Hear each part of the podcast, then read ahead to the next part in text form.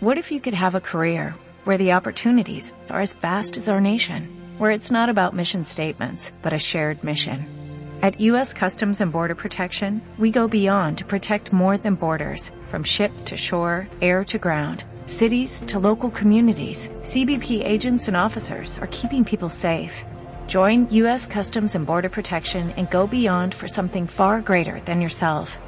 Learn more at cbp.gov/careers. Mixtecos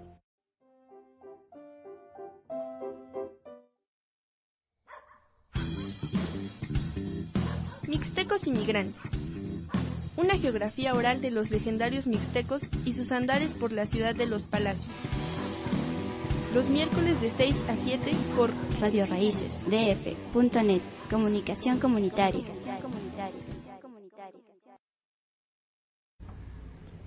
Hola, buenas tardes. Gracias por estar en esta tarde lluviosa con nosotros. Están en su programa Mixtecos Inmigrantes. Para nosotros es un placer que nos escuchen. Y aquí está junto a mí Marco Gómez, pues con una camisa bastante folclórica. Y pues tenemos un programa especial para ustedes. Tenemos a un grupo muy, muy especial. ¿Qué tal? Buenas tardes, gentiles, gentes buenas, eh, latinos, mixtecos, cholos, eh, todas las comunidades que pueblan esta ciudad, sean bienvenidos a su chipocludo programa de mixtecos inmigrantes que venimos con todo el corazón, el ánimo, el gusto del mundo para servirles a vuestras augustas mercedes. Hoy estoy patidifuso. Eh, polidimensionado porque han llegado desde Allende la frontera en el sur eh, el legendario grupo Yodoquinsi. Yo, ¿Y qué significa Yodoquinsi? ¿Qué significa Yodoquinsi? No, no, no, tú primero. La cosa es calmada. No, pero primero hay que presentarlos. No, pero primero les voy a decir quién está aquí. No, no nos hagamos bolas. Bueno, muy bien. Yodoquinsi es tierra de muchos colores. Imagínense una tierra de muchos colores. La Mixteca misma. Sí, porque son de. Bueno, ya le entró a usted la duda, ¿quiénes son esos muchachos y el Yodoquinsi que durante más de dos lustros, No, 25 años. cinco lustros, dos décadas y un lustro, muchas horas y muchos ayeres, tiene muchos... ¿Y qué cree? Son bien cuadernos. ¿eh? No trajimos hojas sueltas. Entonces, para muestra, basta un botón. Vamos a empezar con una música, Araceli. Sí, claro. Para que se vayan emocionando, ¿no? Pues nos vamos con Preparen sus motores porque ya están aquí. A ver, la Araceli. melodía hacia el norte. para que se den un quemón de lo que va a estar esta tarde aquí en Mixtecos Inmigrantes. Yo saludo a Jacobo Orozco En los controles. en los controles, que es una luminaria este muchacho. Si está ¡Ah! No, y además se viene, está poniendo bien buena onda. Viene muy real, ¿no? Órale, mi realista. Vamos con la primera pieza del grupo Yodo 15. Volvemos. Y están en Mixtecos Inmigrantes.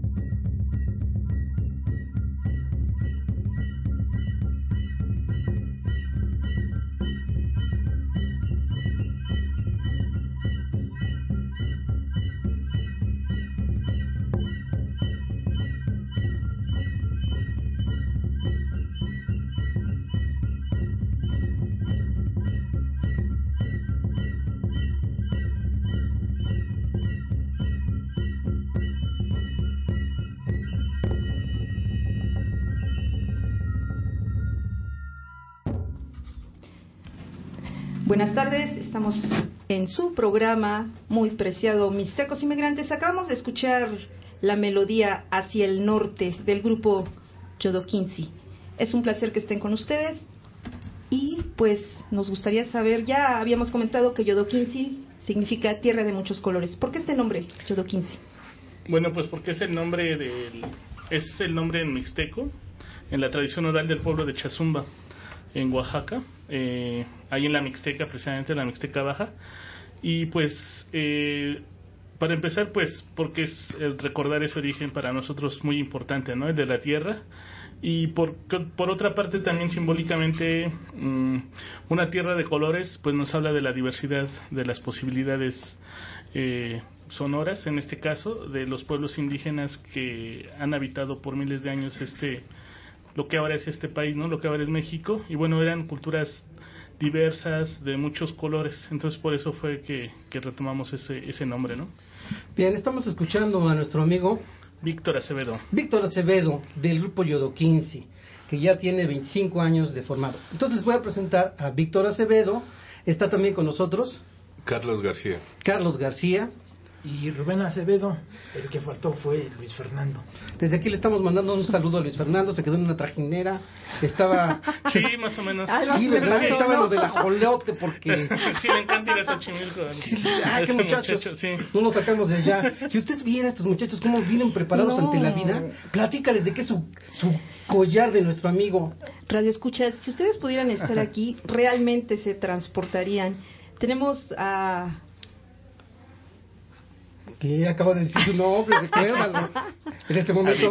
perdón, Víctor, perdón, Víctor. Víctor ah, tiene una personalidad y realmente yo comprendo a Araceli que está electromagnetizada, porque Víctor realmente conjuró, su collar es conjurativo, yo creo, porque es de garras de osos, no me lo va a creer. ¿Qué significa eso, Víctor? No, trae dos collares, trae uno en donde el pendiente es una concha color pues anaranjada, muy bonito, un bivalvo ahí este pendiente de, su cuello y trae una gargantilla donde nos comenta que son garras de, de oso. Si ustedes las vieran, radio escuchas, de verdad que se colapsarían. Cuéntanos del collar. Exacto, cuéntanos del bueno, collar. Bueno, eh, lo que pasa con ese collar, eh, pues son dos cosas. Primero que me gustan mucho los collares. Eh, y, y, la otra fue que, bueno, hace muchos años fui con un un, este, un guía del movimiento de la mexicanidad a, un viaje por Estados Unidos y Canadá y pasamos eh, algunas reservaciones y en como en tres o cuatro me regalaron algunas de estas garras y otras más me las regalaron este otros amigos acá. Entonces ya se formó el collar y ya yo lo yo lo armé.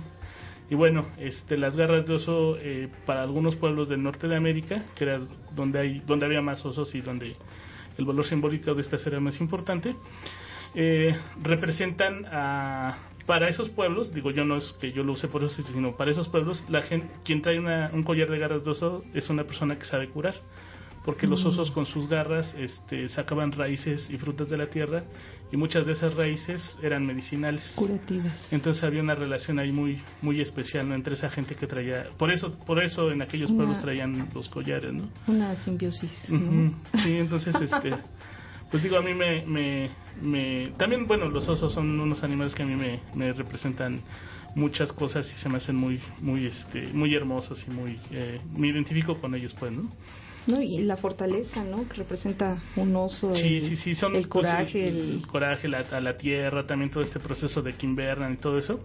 Para, para los pueblos también de acá, de, de más al sur, el soñar era una manera muy especial en que el dador de la vida se comunicaba con la gente. Entonces los viejitos eran los soñadores. Eh, eso es algo todavía muy presente entre los pueblos indígenas de México, pero también para los de allá, para los del norte. Entonces, como los osos invernan y duermen mucho tiempo, decían que eran animales que soñaban mucho. Entonces también por eso eran animales como muy poderosos, ¿no? Muy poderosos. Pues mire, eh, frente a sus manos de nuestro amigo trae una tortuga. Una, ¿Qué es el caparazón de una tortuga? El caparazón de una tortuga. ¿Y tiene algún nombre como instrumento o así es nada más? Pues caparazón de tortuga nada más, sí, sí, este, es la, la concha, se le dice la concha, este, eh, pero sí nada más es la referencia al, caparazón, ¿no? Sí, porque bueno, es de lo que estamos platicando, de la simbiosis que ellos tienen con los animales, con la música, con la tierra, Con la los madre rumbos, tierra. con los vientos. Y podríamos ilustrar esta sesión, porque bueno, yo le quiero decir que se trajeron, un- ¿qué es este de percusión? Ah, Hay una serie de instrumentos. Aquí sobre la eh, mesa de sobre la mesa, exacto. eh, pues hay una gran variedad y bueno, los vamos a ir este, describiendo a lo largo del, del programa. Y este y bueno, sí, Marco comentaba sobre este caparazón de tortuga y sobre este tambor que tenemos. ¿De qué está hecho el tambor? ¿De qué madera? Bueno, este, déjenme decirles, deje- déjenme no es decirles que, lo hizo Carlos. Ah, muy bien, Carlos. Ajá, él fue el constructor de este pequeño huehuet y pues a ver, hay que nos Sí, platique. este, yo hice este tambor que es un pequeño huevo de como 30 centímetros de alto, en realidad es pequeño y bueno, está hecho de un tronco de pino y el parche es de, ah, de piel animal. Eh, este tipo de instrumento pues es el usado en- aquí en México no desde hace muchos años y tiene su origen en la época prehispánica. Nosotros usamos estos tipos de tambores principalmente para, para la música que hacemos. Entonces, ¿la madera qué es? Es un tronco espino. Pino. ¿Y el cuero? El cuero es normalmente de, de res o, o puede ser algún otro animal chivo, ¿no? De, de los más comunes. A- anteriormente pues sí se ocupaban otro tipo de pieles, ¿no? Inclusive de jaguar, ¿no?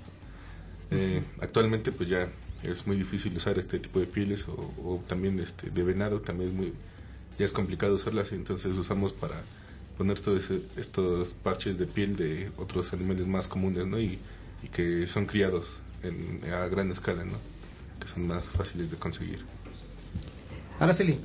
Sí, eh, nos comentaban que, pues, es- ¿cómo, cómo surgió esta idea de formar este grupo?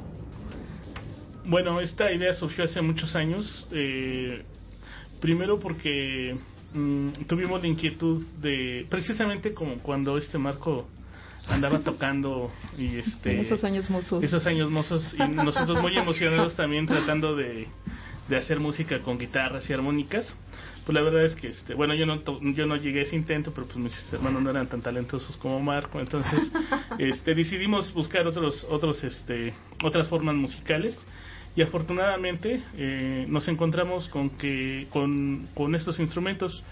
Ah, teníamos un grupo Yodo 15 originalmente era un grupo cultural y hacíamos festivales en la calle ahí donde vivimos en la Aragón y el hermano de uno de los amigos este de uno de, otro de mis hermanos que vive allá en Guajuapan precisamente este ya conocía ya tenía su colección de instrumentos y alguna vez nos los mostró y pues nos interesó no entonces empezamos ahí poco poco a poco a, a, a ver cómo sonaban a ver cómo eran.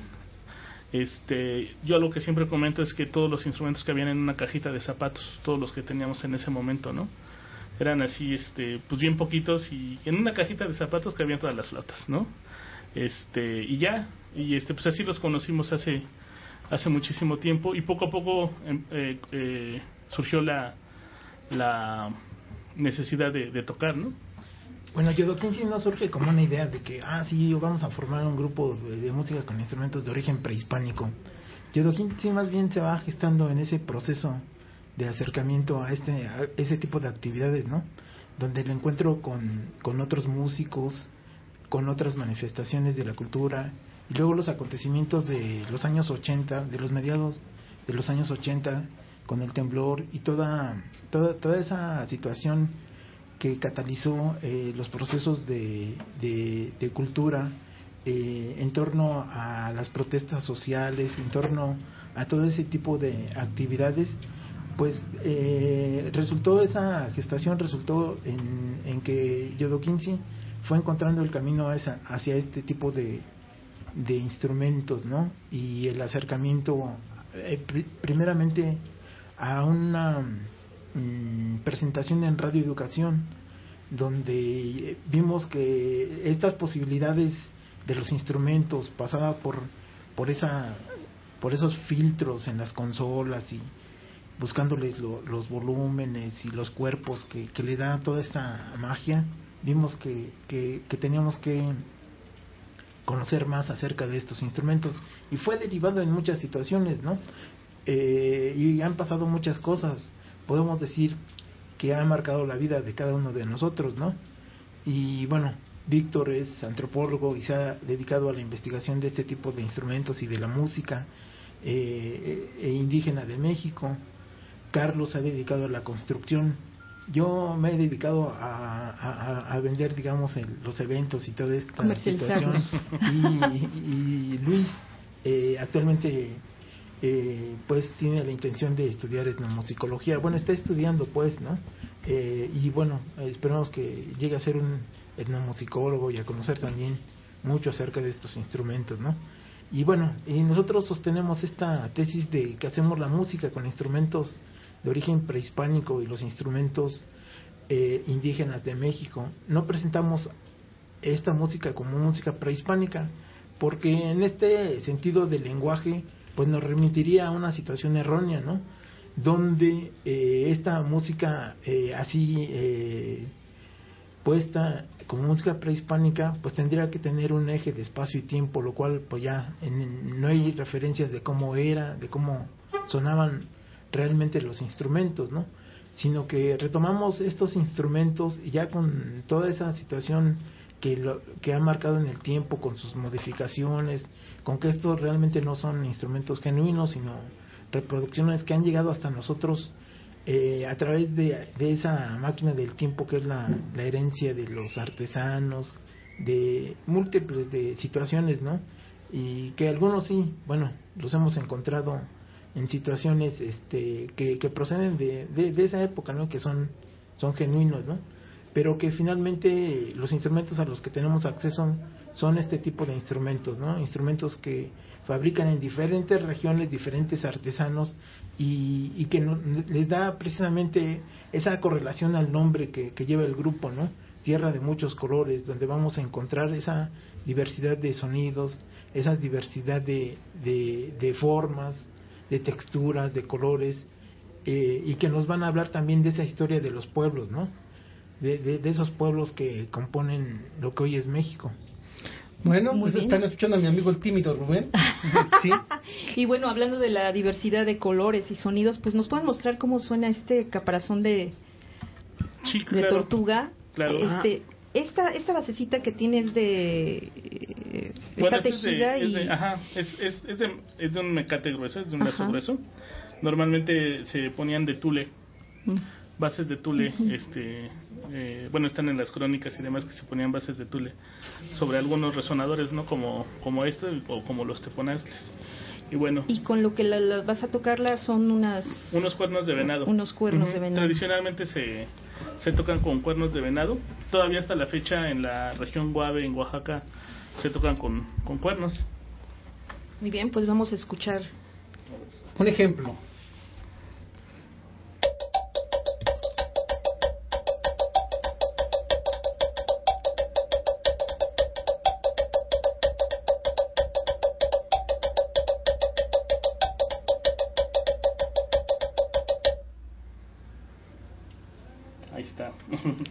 Esta es una interpretación con los cuernos de venado y con la con el caparazón de una tortuga, ¿es cierto? Sí, sí, sí, sí. Es, miren, aquí vamos eh, dándole pauta a estos sonidos para que nos imagínense cómo se arman, porque estos muchachos cuando van a grabar graban en serio, ¿eh? Y llenan este la cabina. Esos no se andan como dicen los españoles como con chiquitas, ¿no? Eh, Carlos, tú nos podrías ilustrar. Él trae un Sí, aquí en la mesa también hay un teponaztle. Qué bonita voz tiene Carlos, miren. Nada. Es un instrumento que está hecho con un tronco igual. A este se le ha tallado una cavidad como que sirve como caja de resonancia y tiene también dos lengüetas que producen dos tonos. Este instrumento también este, procede de la época prehispánica. Actualmente es un instrumento que también es usado eh, por algunos pueblos indígenas, como los, los nahuas ¿no? en, la, en la montaña de Guerrero y lo voy a tocar para escuchar el sonido.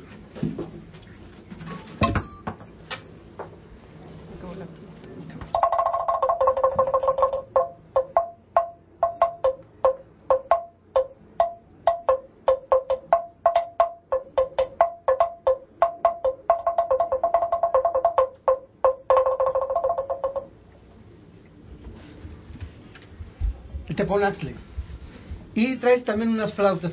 Todos, todo, ¿Todos saben tocar todos los instrumentos que aquí traen? ¿O son especialistas en algún instrumento? Eh, pues la mayoría de instrumentos tratamos de aprender a tocarlos, ¿no? Es este un poco diferente a tal vez otros grupos de música, ¿no? Donde hay un guitarrista, un baterista, un pianista aquí, no nos podemos especializar tanto, ¿no? En algún instrumento, no hay una escuela, no hay una enseñanza tan tan específica y tan mm, que se centre tanto en un instrumento. Entonces por eso también tratamos de eh, ocupar todos los instrumentos, ¿no? Y cada quien buscar la forma de hacerlo sonar, de darle vida, ¿no? Y sacar las mayores posibilidades sonoras. ¿Y podríamos escuchar, eh, son flautas o cómo se llaman? Ahora que Rubén nos muestre. Ah, ¿no? sí. Sí, no, Rubén, por favor. Sí, son distintos tipos de, Son de flautas. diferentes tipos de, de flautas, ¿no? Esta que Eh, tenemos aquí es una de barro. Tiene es una, forma flauta de barro, tiene una forma ¿De eh, camaleón? De camaleón, eh, está Tiene digamos cuatro que orificios. esférica, eh, tiene cuatro orificios, está construida en barro. Esta procede, eh, la original del occidente de México, de ese tipo de culturas, y este tipo de, de instrumentos se han encontrado en entierros, ¿no? Su sonido Ah, es, es grave, su sonido es grave. Esta, eh, esta, flau- esta flauta ya específica eh, fue construida por artesanos del área de Texcoco, eh, por Gre- Gregorio Cortés y Mario. Eh, son este, eh, también eh, constructores de, de instrumentos. ¿no? Esta suena, Y suena así. suena así. Y suena así.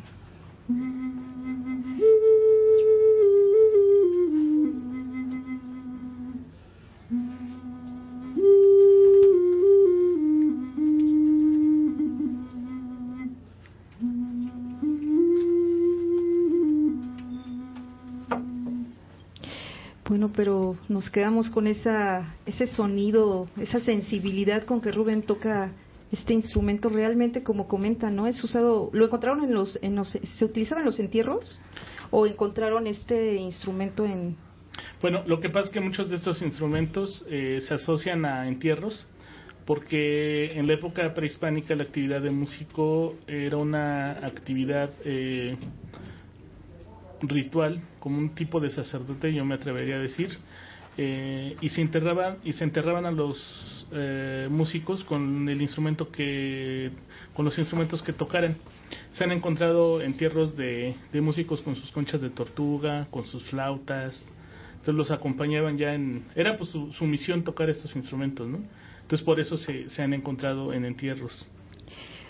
Radio Escucha, si ustedes estuvieran aquí, de verdad que se eh, embrujarían con esta música tan hermosa. Y bueno, Rubén, ¿otra interpretación? Esta flauta es una flauta doble. Esta eh, no sabemos precisamente quién la construyó. Esta, digamos que nos la prestó precisamente Alejandro Montiel Cuello, el amigo que, que nos acercó a este tipo de instrumentos.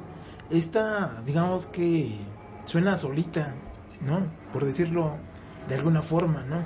Nada más tienes que soplarle y, de, y mover tus dedos y dejarte llevar por los sonidos. Es una flauta doble, ¿no? Wow.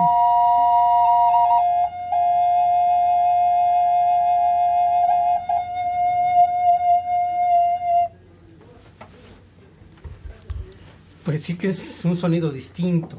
Bueno, ahora yo le quiero pedir por favor a mi amigo Jacobo, que está en el otro lado de los, del cristal, si nos puedes eh, mandar a la siguiente pieza musical. ¿Cuál es? ¿Cuál que vamos a escuchar a la serie? Chivilpiani. Xihuilpiani, Chihuilpiani. ¿Qué quiere decir Chihuilpiani? la del atado de hierbas. El atado de hierbas que pertenece al disco. Cuiconó, por el camino del- de la espiral. ¿Es el último disco? Sí, sí, sí. Es sí. el último disco. Ahorita vamos a platicar de ese disco que es muy bonito. Y de otros más. y de otros más que han tenido a lo largo de su trayectoria.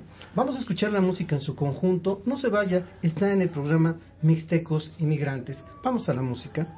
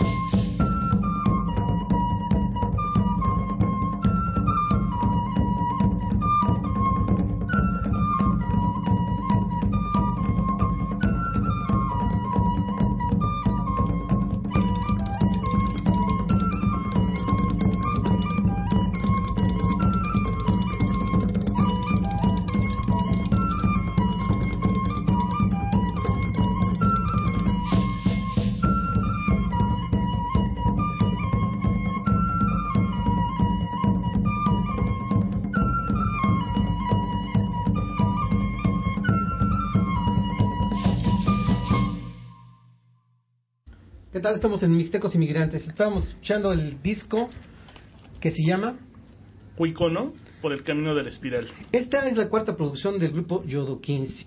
¿Sí? Eh, ¿Cuándo salió esta producción? Esta la hicimos en. La grabamos en 2011. En, dos, en 2009 empezamos a grabarla y, y la producción ya terminada quedó en el 2011. ¿Y cuál es, es la génesis del disco? ¿Cómo es la idea? Como para que La se den esencia. una idea Ajá. a nuestros radioescuchas. Sí, bueno, este disco, eh, bueno, es un poco también, tiene que ver con la historia del grupo. Eh, después de tocar con, con eh, Hilarión Hernández, Edgar Montiel y Alejandro Montiel durante 16 años, eh, más o menos cuando cumplimos 16 años, eh, ya, ya, ya teníamos cada quien como, como distintas eh, necesidades, ideas. Ellos ya, ya no tenían la posibilidad tanto de, de, de- de seguir tocando. Entonces, eh, pues nos reorganizamos eh, con, la, con la familia. Eh, Carlos es el integrante más nuevo. Este, su hermano Luis ya llevaba varios años tocando con nosotros.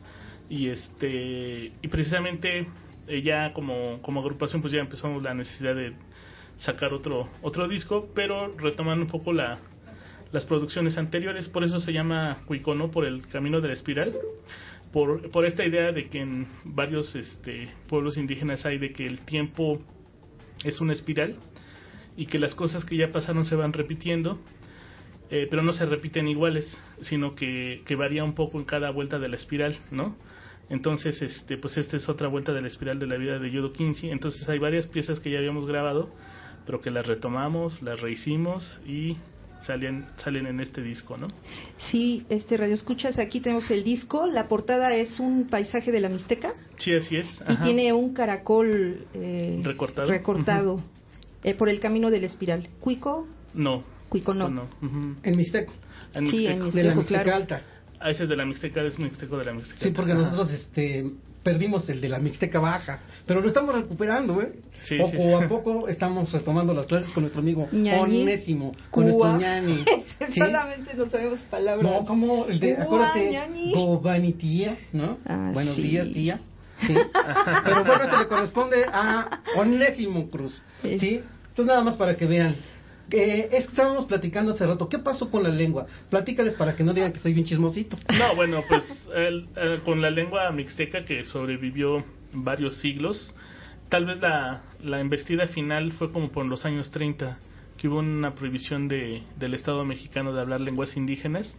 Esa prohibición le pegó a la mixteca, pero le pegó tan duro que nuestros padres ya no hablaron, ¿no? O sea, la- las, estas no generaciones transmitieron a los hijos. ya no pudieron, o sea, seguro que todos tenemos abuelos que hablan mixteco, los padres ya no, y ya los hijos ya no ya no pudieron este aprenderlo porque también se dio un fue también un proceso de fuerte migración de la mixteca hacia otros lugares y hubo un poco este este desarraigo y hubo lugares así como muy específicos donde donde se dio este este pues esta pérdida muy fuerte, ¿no? O este asesinato de, del mixteco, ¿no? Sí, 1934, el general Lázaro Cárdenas nos quiso incorporar. Ese era un buen deseo, ¿no? Que todos habláramos una misma lengua, pero el deseo era bueno, pero qué friega para los que hablábamos mixteco. Bueno, mis, mi papá, porque a él cuero se hablaba, por Ajá. eso se españolizó y que migra, imagínese, migra él de allá, de la Mixteca Baja, venimos a la ciudad de los Palacios y aquí, pues en vez de estar hablando este Mixteco, pues nos mandan a Pollito Chicken, Pluma Pela, Crispesi, Puertador. Oiga, está saludándonos aquí mi amiga Mayra Rivera Cetina. Este, no, no es sesión de jazz ni de blues. Están mis amigos recordando, es que somos cuates desde hace como 20 años, ¿verdad? Por decir una fecha Sí, por poco, decir algo. poco probable, ¿no? Pero ya tenemos un buen rato de conocernos aquí nuestros, con nuestros amigos. ¿Tú qué les querías preguntar a Araceli? No, nos estaban comentando del disco. Hay cuatro producciones más, aparte de este disco, Rubén. ¿Sí nos puedes comentar? Sí, así es, son cuatro producciones. Eh, por el tiempo en que se grabaron las primeras, salieron en, en cassette, ¿no? Y les platicaba de esas historias de la, primer, la primera grabación.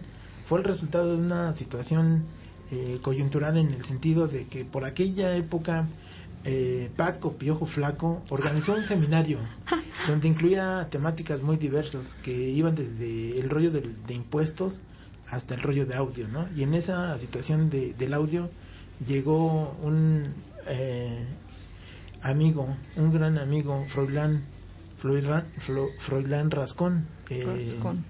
pues muy ligado a Radio Educación y toda esta situación, a, a un programa que en aquel momento también empezaba, que era del campo y de la ciudad. Y pues yo me acerqué y le dije, pues tenemos este trabajo. Y, y ya sin, sin más me dijo, eh, ¿cuándo van al estudio a grabar? Y de esa grabación, de esa grabación de primera intención que hicimos ahí con Froilán, sacamos ese primer eh, cassette en el año de, de la canica. Casi muy reciente. No, del caldo. ¿cuál Casi muy reciente. del caldo? Mira, estaba mandando unos saludos Maribel Solís, que también nos está escuchando. Gracias por los que se están reportando aquí, pocos pero sinceros. Ah, Vero Martínez también está hablándonos desde Puebla. Qué buena onda. Este, ah, pues estaba hablando de mi amigo Paco Piojo Flaco. Aquí están, mira. Es que como que Araceli no me cree. ¿Sí? Aquí dice Maribel. Dice Silva que está ahí en Michoacán. Teresa, no- Tere Noyola, amiga, ¿cómo estás? ¿Ya ves cómo si nos están escuchando? Este, ah, Rubén, que aquí lo tengo en tercera dimensión, nunca clonado, nunca imitado. Imitado. Él, él- él- él estaba hablando de mi otro amigo que se llama Paco Piojo Flaco. Y Araceli se bota de la risa. Dice, ¿tienes un amigo que se llama Paco, Paco Piojo Flaco? Pero, sí, pero ahora ya es gordo después de los años. Eso dicen que ya no es flaco. Le digo, tenía un hit en ese momento de la historia que se llama Unos tacos sensuales, pero de eso no vamos a hablar ahorita más, que del grupo Yodo 15, ¿verdad? Este, ¿desde hace 20 años se formó el grupo? 25 años. Cinco lustros, dos Sí, décadas. Pero es que lo que tú no sabes es que han ido al extranjero estos caballeros. ¿eh? Estos caballeros mixtecos han estado allá. ¿Nos Cuéntanos, pueden Carlos, contar a dónde, a dónde han ido? Ya tienes unas llamadas aquí. Y son migrantes, dicen, ¿eh? ¿Qué onda con esa voz tan varonil de este muchacho? Preséntenos. Órale, Carlitos. Te vamos a dar una chamba aquí en Mixtecos Inmigrantes porque el de la voz ya se le está yendo la voz. A ver, Carlos. En el 2011 em, hicieron unos amigos un festival en, en Múnich, Alemania, un festival que era de Día de Muertos. Entonces, este, eh, un Día de Muertos enfocado a, a México y nos invitaron a, participar haciendo conciertos, eh, también algunos talleres y ah, una conferencia que, que fuimos a hacer allá.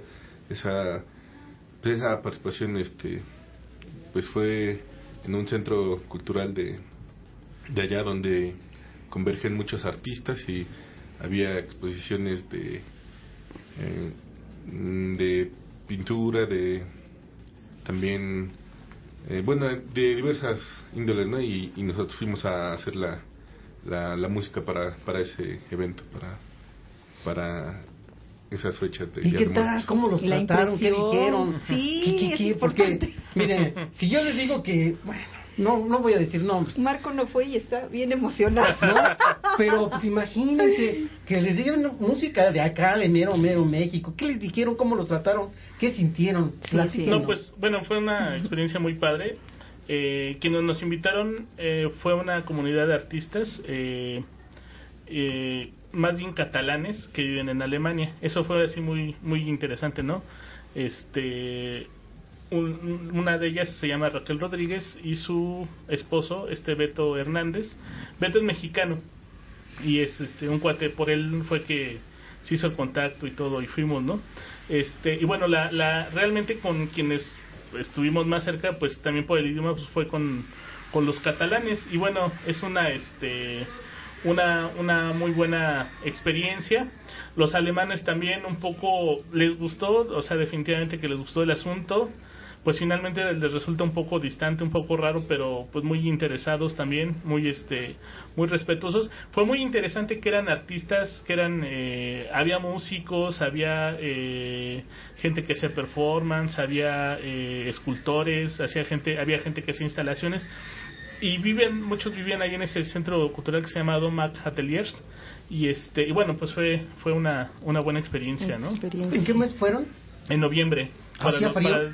eh, sí, estaba haciendo frío. Ya estaba haciendo frío. Hijo. Claro. Pues bueno, pues te pregunto. pues, aquí nuestros ríos están bien tranquilos, ¿no? sí, no, no, es una belleza. Y ahí es cuando uno aprecia realmente lo mucho que es vivir en México. Ya me están ¿no? preguntando dónde se van a presentar, dónde pueden conseguir el disco, cuándo va a ser la próxima presentación. La próxima presentación va a ser el viernes viernes 28 de junio a las cinco y media de la tarde en el Metro Guerrero. De la- Metro eh, Guerrero. eh, ajá, es en el programa que organiza eh, el Metro en actividades culturales. Ah, qué bien. Y ahí vamos a estar este, tocando en los Ahí pasillos. adentro del metro, Adentro en del los metro, pasillos. En los pasillos. No nos vayan a buscar en el vagón. Sí. En el pasillo, en el transbordo. En el transbordo. pasillo de transferencia. Ahí vamos a estar a las cinco y media. Estas sesiones son muy interesantes, ¿no? Porque eh, son eh, eh, nos dan hora y media para tocar y en esa hora y media hacemos tres sesiones de media hora. La, el metro tiene una dinámica muy intensa, muy muy veloz, Fluye. muy, a, a- veces hasta estresante, ¿no? Muchas de las personas que compran el disco eh, ni siquiera se queda a escucharnos, ¿no? Con tanta con tanta prisa que lleva en ese momento, solamente compra el disco y, y Y se sigue va. su camino. Eh, Pero al llegar a ya- su casa ya- lo- yo creo que llega en su casa Lo y- escucha, claro. y, y esa música ojalá que le quite el, ex- el estrés es una terapia prehispánica, ¿no? Sí, no, pero además van a estar en, en Guerrero. Para quien no sepa viajar en el metro de la ciudad de los Palacios, el metro Guerrero está cerquitita de Tepito, ¿a poco no? Sí. Y la pura mata. Entonces, Sí, mis sí, amigos sí. tepiqueños, tepiteños, yo les lanzo una señal de aquí para allá. A Te- Ay, me acuerdo de Miñero de Tepito. Este, tú lo conociste. ¿Cuál de todos? ¿De ¿Cuál de todos? Todos los miñeros de Tepito. Mm, ahorita me voy a acordar. De los de Tepito Arte acá.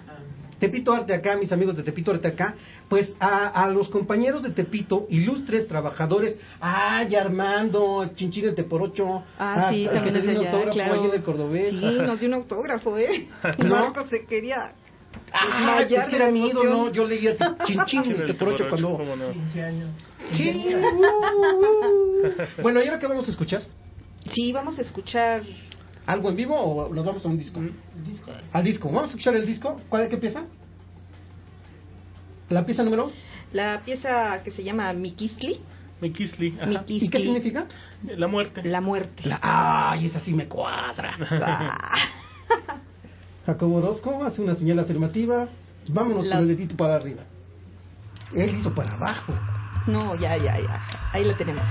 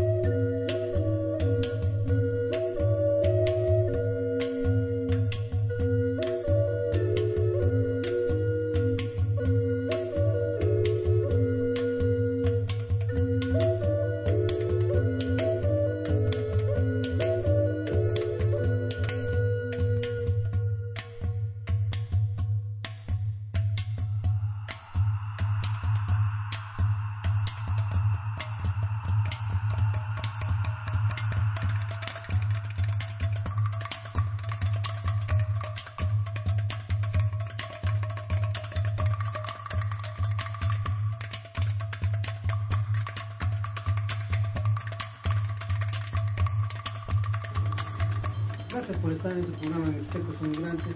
Gracias por sus colaboraciones, por sus participaciones, por sus llamadas, por hacernos retroceder en la máquina del tiempo, platicando de barbaridad en media con estos muchachos que me trajeron a mis buenos tiempos, sí. Y entonces, como vamos a compartir la felicidad, ellos realmente se merecen un homenaje, porque se trajeron la inspiración de sus instrumentos que lo tenemos en la mesa de trabajo. Les voy a tomar, ay, tú platícales a la Celit mientras yo les tomo Este, una foto. Sí, claro. No, ya nos habían comentado sobre este, es el, el tambor, ¿verdad? Sí, Pero no nos mostraron cómo, cómo suena esta, el huevo. Sí, pues el acá el, el papá toque el... el creador, ¿no? Sí.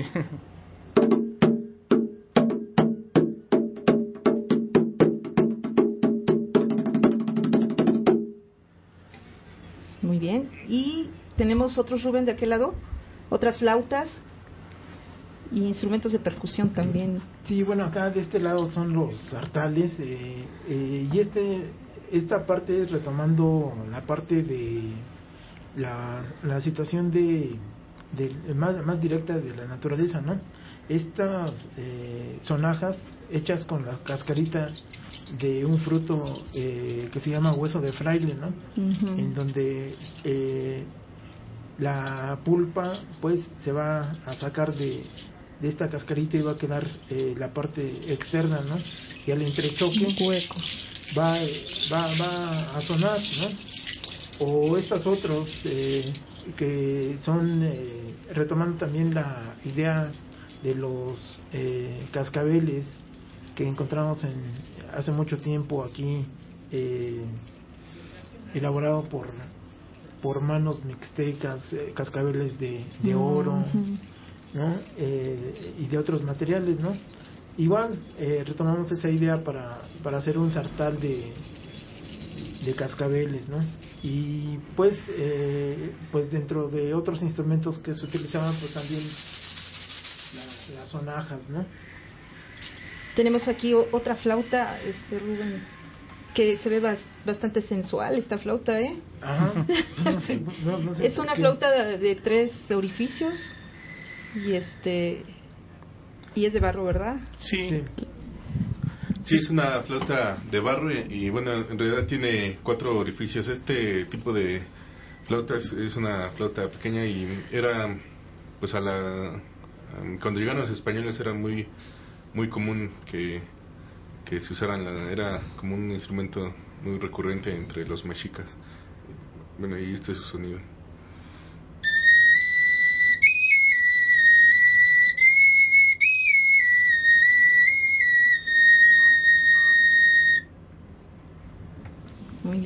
Y aquí tenemos otra este, pero Sí. esta ya es como una flauta más completa, se- Eh. por el número de orificios, se podría decir así. Eh, pues no, es, es diferente. Precisamente es, es un poco la, la idea del, del asunto con los instrumentos prehispánicos.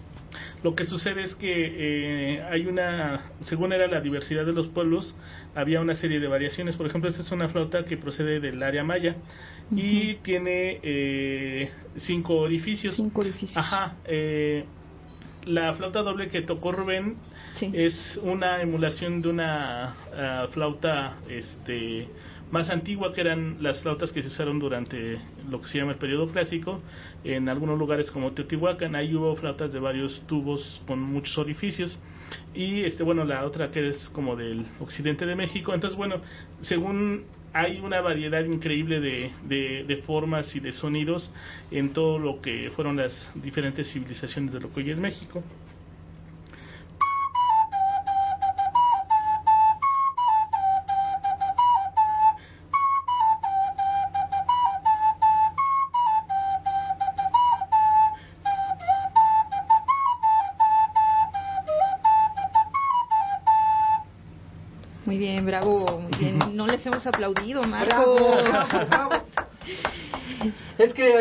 civilización nos pone multiplexer, tenemos que ser este cameraman, fotógrafos, salvadores, re- recibirlos aquí afuera de CDD que estaba en una manifestación Sí. en su tinta de los compañeros de. ¿de dónde eran? ¿De la UNTA? Sí, de la UNTA. No, nos cerraron CDD, pues qué Yodoquín buena onda, sí ya nos dieron chance. abrirse entre las Sí, multitudes. los hubieran visto con su fenomenal garra de oso a nuestro amigo, haciendo, habiendo cancha entre las multitudes, que ahorita el gran Tlaloc ya nos los quitó de encima. Ojalá que se hayan logrado todos sus proyectos de nuestros amigos, pero eran unos cientos de amigos, ¿verdad? De la UNTA. Sí, bastantes, bastantes. Fieles radios. Un saludo, un saludo a los de la UNTA. Y importante su collar que trae. ¿Y tu collar de qué es? Eh, este collar que tengo está hecho con un colmillo de, eh, que es fósil, un colmillo de tiburón. Es un diente que es en- bueno, se lo compré en Los Caos y em, y pues ya aquí me lo montaron y lo armaron una, una amiga que se ¿Y hay alguna joyería. identificación con esta? Pues, bueno, está, siempre me han ha gustado, ¿no? Y llamado la atención este tipo de adornos, ¿no? Y, y usarlos, ¿no? Y, pues, no, no tiene algún eh, simbolismo especial o, Sí. o, o algún motivo especial por usarlo, simplemente es este, como más el, el gusto, ¿no? Por El usar gusto. este, este tipo de, de adorno. Sí, mide aproximadamente que unos 5 centímetros, ¿no? Bastante. Pues, ¿qué? ¿Sí? Sí, más o menos es. Sí, unas dos pulgadas exactamente. Bueno, ahora muchachos, ¿Dónde? Eh, ¿cómo nos pueden contactar? Exacto. Sí, este, bueno, hay varias maneras. Una es a través del internet. Si ustedes ponen Yodokinsi, sale ahí, tenemos un, una, un Facebook. Este, bueno, esa sería una, Son bien buena onda porque se cuates de una todos, ¿eh? manera. Sí. Este, tenemos eh, un correo electrónico que es yodokinsi eh, arroba yahoo.com.mx eh, y bueno, tenemos también un teléfono fijo que para muchas personas tal vez sea lo más cómodo. A ver, se los voy a, a dar. Lentamente. Sí, es el 57 96 20 77. A ver, lo voy a repetir. Es el 57 96 20 77. Ah, bueno, por si las traes, antes te hago el comercial. Eh, este, este programa al rato lo volvemos podcast y bueno, eh, a los interesados, ahí va a estar el podcast, lo subimos en un par de días eh, y ya está el podcast. Lo Eh, porque posteamos. También somos multiplexers, ya les digo. y para que y aparte, eh, todos los datos de la, la ficha referencial del grupo Yodo 15, con mucho gusto también se los posteamos en el Face, en el blog, etcétera, ¿no? Araceli. ¿Dónde, en alguna tienda donde podemos encontrar su disco? Este, pues no más bien con nosotros. Ahí- Directamente. sí, con nosotros directamente ahí. eh, Exclusividad, Al perfecto. teléfono, sí, este no sé tú Rubén si Sí, si- que Rubén también. Sí, nos nada de Amazon, no hay Amazon. No, no, no, no. Aquí el dinero pasa de mano en mano. Las fusas que no son fusas ni las difusas. No, son los auténticos sonidos de nuestra Yo, tierra. Sí, la tierra de los muchos colores. Entonces háganos un paro, ¿no? Somos, eh, somos, bueno, yo también soy músico, pues no me he descosido aquí porque no es el caso. Pero aquí la idea es, compren, ¿no? Apóyennos, Sí. apóyennos. Que, miren, tienen, aparte son artesanos, son multidimensionales. Sí, también son artesanos. ¿sí? Ah, eh, eh, parte de los instrumentos que nos han presentado y que se los vamos a postear para mañana, ellos los han realizado. Carlos ha realizado este web que ya nos dijo. Este, ¿Tú haces artesanía, Rubén? Sí, también Rubén. También hacemos este tambores, tambores de- con este concepto de los tambores indígenas. Oye, y si los, eh, eh, algunas maestras te están escuchando y digan, yo me los quiero contratar para mi escuela, ¿hay un, esas- ese tipo de contrataciones? Sí, el trabajo que ofrece Yodokinsi pues es el concierto de música, música con instrumentos de origen prehispánico en sus diferentes variantes, ¿no? Puede ser eh, un concierto temático como un concierto de Día de Muertos, puede ser un concierto didáctico, ¿no? Donde se enfoca a platicar acerca de los instrumentos, eh, puede ser también este una situación en la que eh, varía un poco el formato, ¿no? Puede ser una situación eh, muy acústica, muy de cámara, puede ser un espectacular en el Zócalo de la Ciudad de México, con danzantes, performance, eh, Mírenlos, Uh, mírenlos aquí, silenciosos pero matando chinches. narradores, este, y toda una, pues todo un espectáculo, ¿no? Ah, y eh, e- ese es con la parte musical, este, de concierto, ¿no? La otra que se puede ofrecer, pues son los talleres, los Exacto. talleres en dos, dos Ah, partes, mira, ¿no? eso está bien interesante, Sí. Rubén. Platícanos con brío, con mucho témpano. A ver, te estoy escuchando, porque yo quiero ser el primero en apuntarte. O sea, todo el mundo me inhibe, pero soy obsesivo. la elaboración de los instrumentos eh, y también el taller de práctica de los instrumentos, de ejecución de los instrumentos eh, prehispánicos y la digamos que también otra situación eh, que podemos ofrecer pues es la conferencia, ¿no? Y esta de, desde eh, una práctica para los niños de la primaria, secundaria, preparatoria hasta para másters, ¿no? Y kinder como- preescolar como también. ¿no? sí, también. No, sí, también. Sí, Este- o sea, eh, pues estas situaciones este, pues las pueden contratar directamente con, con el Cipacli de Yodoquinsi. El Yodoquín, sí. Una pregunta, ¿qué diferencia hay entre música indígena y música prehispánica? ¿Es lo mismo? No, es la- No. no, la, la, la diferencia principal es la temporalidad, ¿no? Eh, eh, la música prehispánica podríamos decir que es la música que se hizo hasta antes de que llegaran los españoles. Esto es hasta antes de, pues más o menos 1519. De, de tal vez unos 3000 años, no, tal vez más, digo, desde que los primeros, este, eh, personas empezaron a vagar por este continente, se empezó a hacer música. Y todo eso, todo eso se le puede decir música prehispánica hasta antes de que llegaran los españoles. Cuando llegaron los españoles, pues se dieron una serie de fusiones y de y de conocimientos y de intercambios. Y de hecho el propio concepto de, de indígena pues sí es muchísimo más más moderno Más ¿no? reciente. más reciente y obedece a pues una cuestión ya más más política entonces bueno lo que nosotros decimos es que la música indígena es la música que hacen los pueblos indígenas actualmente y de esa también hay una variedad enorme Y los instrumentos también varían. y también varían. Varían. Algunos de los instrumentos, digo, hay, digo, hay desde los eh, series que hacen, están haciendo rock, los yaquis, o sea, diferentes manifestaciones de música indígena, hasta la- una música indígena que tiene una tradicionalidad mayor, donde hay instrumentos que proceden de épocas más antiguas, este, algunas veces desde la época prehispánica, como es el ca- cosa- caso de la concha de tortuga entre los yaquis, entre los, perdón, entre los guaves, eh, los raspadores de los yaquis, por ejemplo, también son muy antiguos y otros otros instrumentos más que usan los pueblos indígenas actualmente son producto de esa fusión que se dio eh, durante el periodo colonial, ¿no? Caso de los tambores de doble parche, de la, algunas flautas de, de carrizo, en fin, hay una, una fusión importante, ¿no? Este, la pregunta de los 64 mil, ¿cómo se describe un mixteco? No, pues un mixteco es este. Es una muy buena pregunta. Bueno, no sé, yo creo que un mixteco es ¿Quieres quien lleva en su raíz eh, el arte y la palma para hacer sombreros. Es los que caminamos sobre la tierra. Somos los que hemos llegado muy lejos hasta el norte.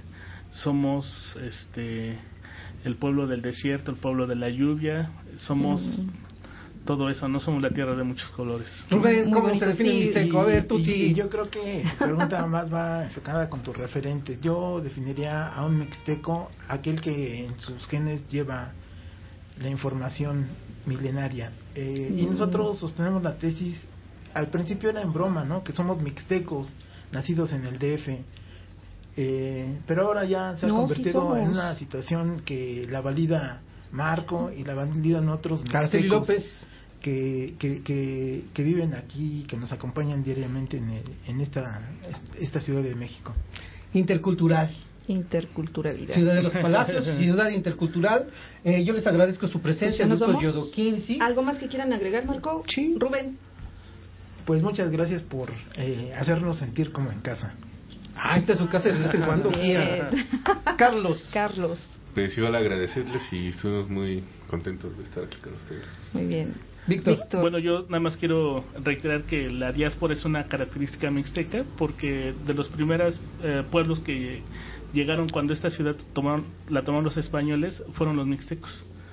Eh, aquí hicieron una colonia, hubo una colonia de mixtecos en Hidalgo, ya cuando estaban los españoles, entonces desde siempre nos ha dado Han por migrado. caminar y caminar Migrado, y caminar. Y por eso estamos por todo el mundo. Migrantes. Migrantes. Bueno, yo le agradezco a Jacobo Orozco, quien estuvo lumínico, incontrolable indubitable, Irreal. omnividente, omniocupante, omnipresente en sus controles, haciéndonos este, felices a las trompas de Eustaquio de vosotros. Sí, Araceli siempre atinada, Araceli López Pérez, en su papel de Mixteca y, errante. y Marco Gómez. Y Marco Gómez. Antes de que me vaya, yo le quiero decir que si tiene por ahí ganas de andar, eche sus piecitos para la presentación del libro Los Otros Dreamers, que es de Jill Anderson. Jill Anderson va a estar la próxima semana. Los Otros Dreamers es un libro bien bonito que habla acerca de los sueños de los sueños de los soñadores mexicanos que, se regresan desde Estados Unidos a México y etcétera. Va a ser un temazo. Ahora van a presentar el libro. Está en el Club Fotográfico de México y esto tiene sesión miércoles 9 de junio a las 7 de la tarde. La entrada es 19. libre. 19 horas. 19 de junio. 19 de junio, 7 de la tarde, en Londres 75, primer piso, ya nos vamos para allá. Preparen eh, los ambigus, los vinos, me voy a llevar al Yodokinchi, a ver si quieren tocar por ahí. Me los voy a llevar de los otros Dreamers en nuestra calidad de deportados del programa de Mixtecos Inmigrantes. Nos vemos en la próxima semana. Pásela muy bien, agárrese a besos con que ya tenga más confianza. Adiós.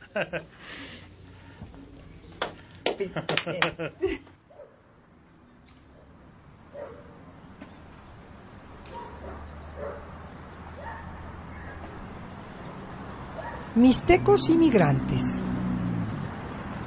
Una geografía oral de los legendarios mixtecos y sus andares por la ciudad de los palacios, por México, Norteamérica, así como otros lares y lugares. Mixtecos inmigrantes. Radio Raíces, CEDREX.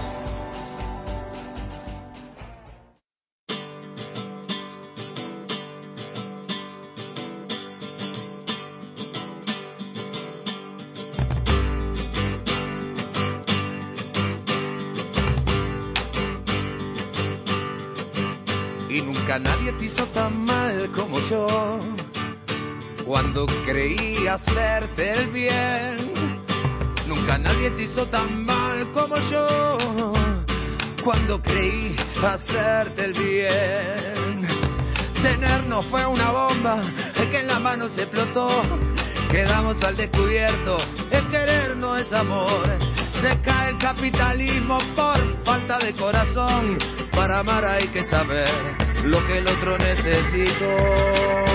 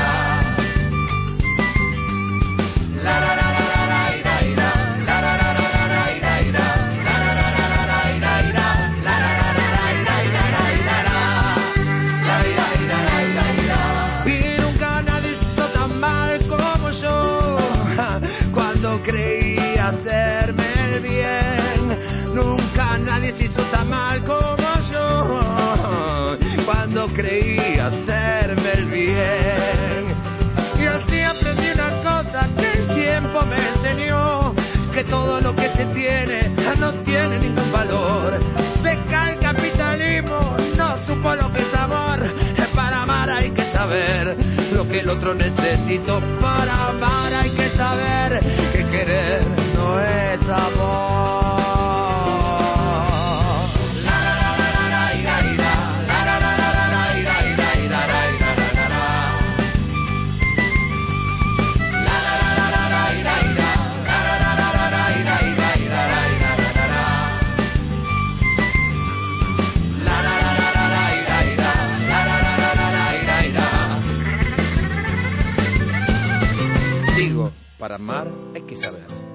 tener no es amor.